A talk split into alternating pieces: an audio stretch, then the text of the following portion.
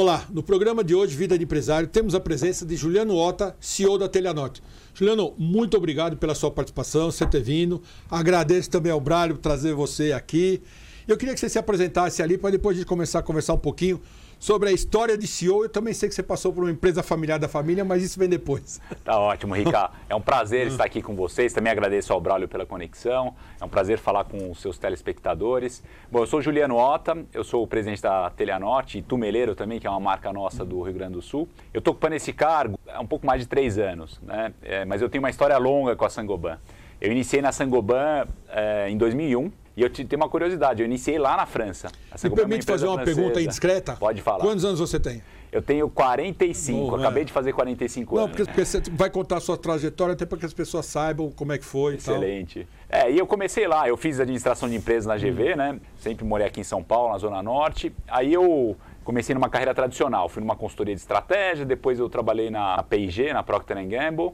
Aí eu decidi mudar de vida, eu falei, ah, eu vou montar o meu negócio. Aí montei um negócio é, ligado ao surf, que é minha paixão, né? Eu adoro surfar. E aí Vai não deu certo. Bem com meu sobrinho. É, e aí não deu certo. Aí eu trabalhei, né? Depois eu conto mais em detalhe. Trabalhei um ano com meu pai, que tinha uma, que tem ainda uma empresa, né? Não deu muito certo lá esse um ano. Foi um bom aprendizado.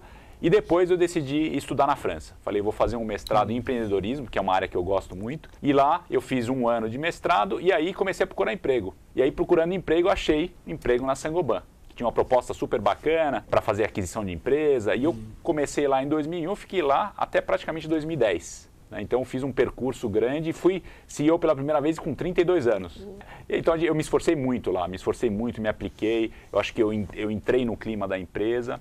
E aí assumi uma empresa lá uh, em 2008, com 32 anos. Fiquei um ano e meio. E aí eu tinha o meu segundo filho que nasceu. E naquela época minha ex-esposa queria voltar para o Brasil. A gente decidiu juntos de voltar. E aí eu caí na Telha Norte né? Eu fiz um downgrade na carreira por causa da vida pessoal. Fiquei de 2009 a 2015, assumi uma outra empresa do Grupo Sangoban, na parte industrial, e voltei em 2017, agora assumindo toda a empresa e com grande desafio de mudança.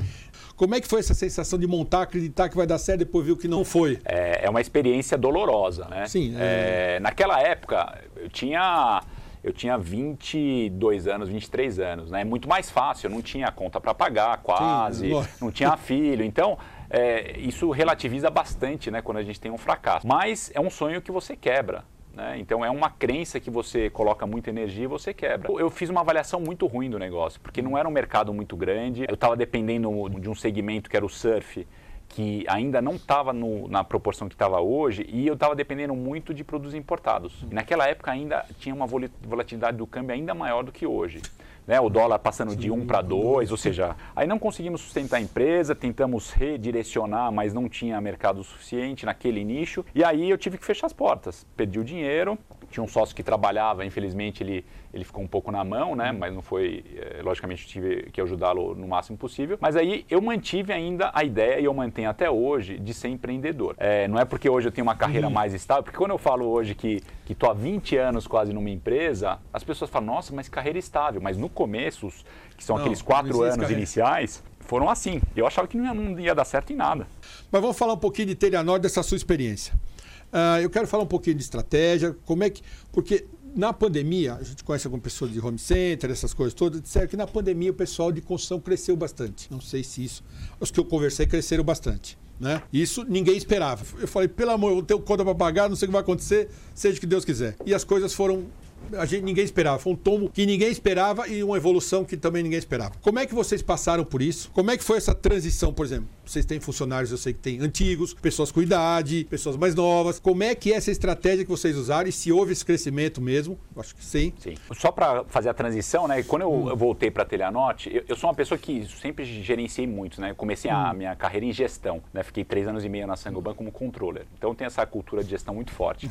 Só que eu, eu aprendi que eu sou uma pessoa de negócio. Depois desses anos na, no, na hum. controladoria, eu, eu fui para o negócio, marketing, vendas e tal. E hoje eu me considero uma empresa, que, uma pessoa que gosta muito de mudança, transformação. Né? E eu voltei para a Telenorte para fazer uma transformação. Uma transformação digital, uma transformação do novo mundo que está acontecendo aí. E o que foi curioso, né? a gente começou isso em começo de 2018 e a pandemia fez só uma coisa: só escancarar o que já estava acontecendo e acelerar tudo que estava acontecendo. Então o que aconteceu na pandemia? Realmente a gente cresceu, mas no início, lá no início, março, abril e maio, a gente achava que ia ter um sério problema. Apesar disso, a gente não demitiu uma pessoa sequer, mesmo naquela época, sem ter visibilidade. Então a gente manteve tudo isso, uma ação social muito grande. E o que, que a gente fez? A gente se centrou no que a gente estava fazendo antes, que era focar num propósito. A gente tem um propósito muito simples, mas que é complicado ao mesmo tempo, que é facilitar a obra.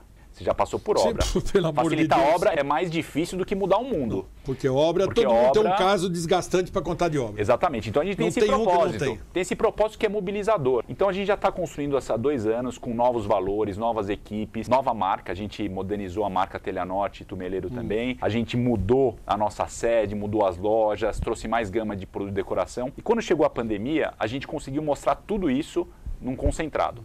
O digital cresceu quatro vezes. Nossa. Então, no segundo semestre, a gente cresceu quatro vezes. Então, a gente faturava um, foi para quatro. E ninguém esperava o crescimento Ninguém esperava disso. Nem o mais otimista do Não mundo. Não estava. A gente estava preparado até um certo hum. nível. Depois, a gente teve que se preparar rapidamente, de uma forma ágil. A gente também estava se preparando para decoração. No começo da pandemia, ninguém estava fazendo reforma, porque não entrava instalador, Sim. pedreiro, encanador em casa. As pessoas estavam fazendo o quê? Decoração, jardinagem. Ainda bem que a gente estava preparado para isso. Interna. Uma pintura interna, porque muda tudo. Coisa rápida. Aí, fechar, fechar um buraco, trocar um sifão, essas coisas todas.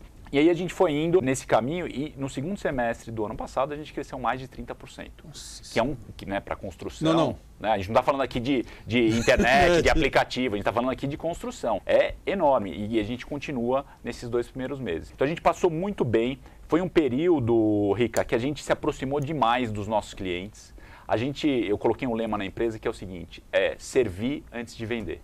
Então a gente tem buscado servir os nossos Esse funcionários, é os nossos clientes, para que a gente consiga depois vender e ganhar dinheiro. E a gente colocou alguns mecanismos para a gente fazer isso que a gente pode fazer em qualquer empresa, qualquer multinacional, uma empresa familiar, que é o diálogo permanente. Diálogo permanente é ouvir primeiro e depois falar. Eu tenho uma live semanal com todos os meus funcionários, 4 mil funcionários, toda sexta-feira, desde 27 de março. E a gente vai nessa live e responde tudo é, online. Esse é o novo mundo. É o novo mundo de proximidade e a gente pode aplicar isso numa empresa familiar de 10 pessoas, como numa empresa de 50 mil Porque pessoas. Porque isso que você está falando, a empresa familiar do dono, quando começa, é isso daí, né? A proximidade, é, é o negócio, é o crescimento, é o respeito pelas pessoas. Não, isso não muda. Isso, isso são, eu acho que são, são regras absolutas que não vão mudar nunca. O que muda é a forma como Sim, a gente não. faz. É a tecnologia. A tecnologia é Lógico, história. Precisa, se não tivesse essa tecnologia de fazer lives, né, de ter essa interação ao vivo, a gente chama as lojas ao vivo para falar com a Sim, gente. Sim, muito mais né, fácil. hoje pode, antigamente não daria, mas enfim, o, o princípio é, é absoluto mesmo.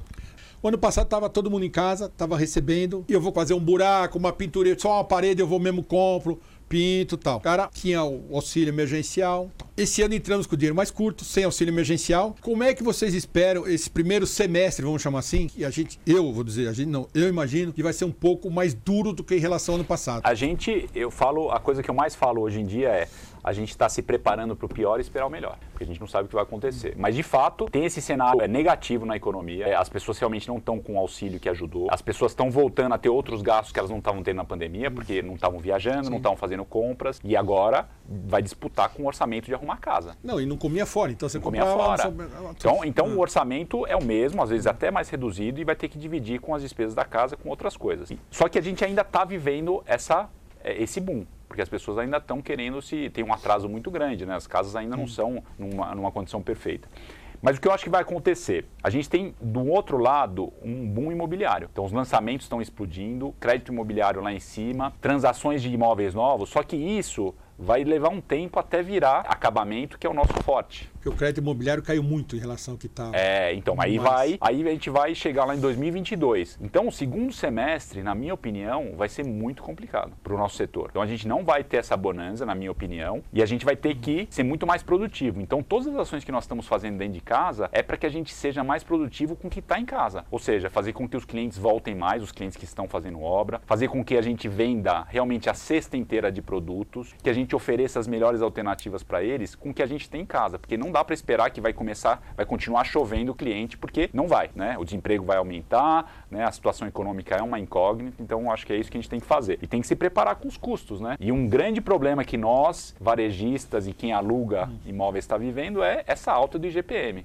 que veio na cabeça dos nossos contratos 25%. Mas foi né? maluco. É... Ninguém entendeu. Eu, pelo menos, consegui entender até agora. E realmente a negociação está muito difícil, difícil, porque os proprietários, a gente entende, também passaram por uma dificuldade no ano passado. Né? Fica vazio ou diminui? É. Ganho menos. Mas é isso aí, tem que se preparar para o ah. pior e esperar aí que a gente tenha boas Antes notícias. de fazer a última pergunta das coisas familiares, eu pergunto, como é que vocês conseguem viver? Quem conhece São Paulo, eu chamo do corredor da morte. Sim. Marginal Pinheiros tem A, B, C, D, Telha Norte, D, E, F. Todos concorrentes de grande porte. Quer dizer, é uma loucura. É um do lado do outro, quer dizer. Faixa de Gaza. Faixa de Gaza. Quer dizer, quem vem de fora assusta. Porque você começa a falar, é uma do lado da outra. Quer dizer, é uma concorrência. São empresas sérias, ótimas tal, mas é uma loucura. Eu acho que isso não é fácil. Você deve ficar, por isso que seus cabelinhos brancos. É, meus cabelos, é, desde a pandemia até aumentaram. Aumentaram, brancos, né? né? Não é fácil. Mas a gente tá chegando no final, você vê que é uma coisa que passa rápido o programa. Eu sei que você trabalhou na empresa de família. Sim. Né? Como é que foi a sua experiência? Lógico, todo filho com o pai no começo, nada é. Eu também tive problemas, não sou diferente de ninguém. Eu tenho filhos que não trabalham na empresa e não quiseram, como o Spinelli falava do dele. E tenho uma filha que trabalha comigo. Mas como é que foi? Não sei se você tem mais irmãos que trabalham é. lá, como é que é? Você contasse um pouquinho dessa história Conto familiar sim. aí. Conto sim. Se é, for possível, né? Lógico, nós somos hum. três irmãos. Hum. Né? Meu pai é descendente de japonês sou e meu pai é um cara extremamente determinado. Eu sou o fã número um dele, ele é meu ídolo, né? É, em todos os sentidos da vida, inclusive profissional. Para mim, o meu pai é o cara. Oriente é um negócio. E meu pai ele passou, ele é um empreendedor nato, ele passou 20 anos como executivo, depois ele foi empreender há mais de 40 anos, com a minha idade aproximadamente. E ele passou por todos os planos, né, altos e baixos, Sim. e hoje ele tem 81 anos e ele vai todos os dias na empresa, antes da pandemia, logicamente. Né? Então ele é muito ativo. E eu fui o primeiro filho a trabalhar com ele. Ele sempre teve na área de automação e instrumentação hum. industrial. Então ele fornecia para as grandes empresas aí como Petrobras, hum. né? Então sofreu bastante também, né? E grandes indústrias. E naquela época ele tinha uma empresa de válvulas, né? Que importava